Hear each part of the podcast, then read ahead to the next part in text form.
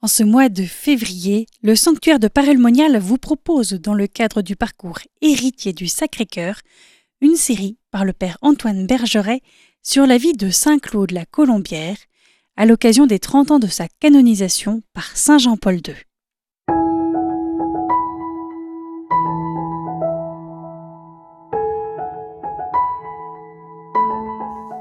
Bonjour chers frères et sœurs. Nous Saint Claude de la Colombière au moment où il entre dans la compagnie de Jésus hein, à Avignon. Le 25 octobre 1658, donc Claude quittait Lyon pour entrer au noviciat de la compagnie de Jésus en Avignon.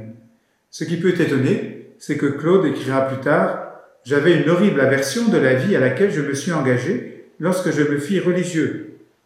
De cette aversion, il ne fit rien paraître, mais fut entier dans son engagement comme il en témoignera plus tard à sa sœur Marguerite Élisabeth, Mon Dieu, que je crains, ma pauvre sœur, que ce que nous faisons dans la maison de notre Seigneur ne répond pas au désir ardent que nous avons témoigné d'y entrer. Quelle honte d'avoir fait tant d'efforts, d'avoir eu tant de ferveur quand il a été question de quitter le monde et de mener après cela une vie tiède et languissante dans la religion. Pourquoi, s'il n'en restait pas l'attrait, Claude s'est-il engagé dans cette voie?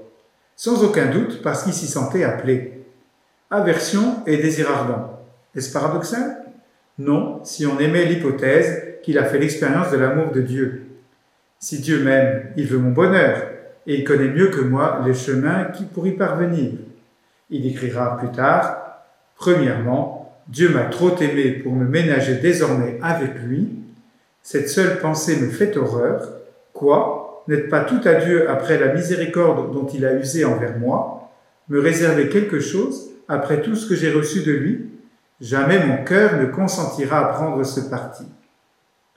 Le jeune Claude passa deux ans à Avignon. Le maître et de novice portera donc alors ce jugement. Claude la Colombière a de très grands dons, un rare bon sens, une prudence remarquable, une expérience déjà assez développée. Il a pris un bon départ pour les études. Son tempérament est plein de douceur, ses forces physiques sont délicates. Et le père achevait ce portrait élogieux par ces mots à la brièveté éloquente Ad omnia factus, il est fait pour assumer toutes choses. À la mi-octobre 1660, Claude passe au collège d'Avignon pour y accomplir une nouvelle année de philosophie.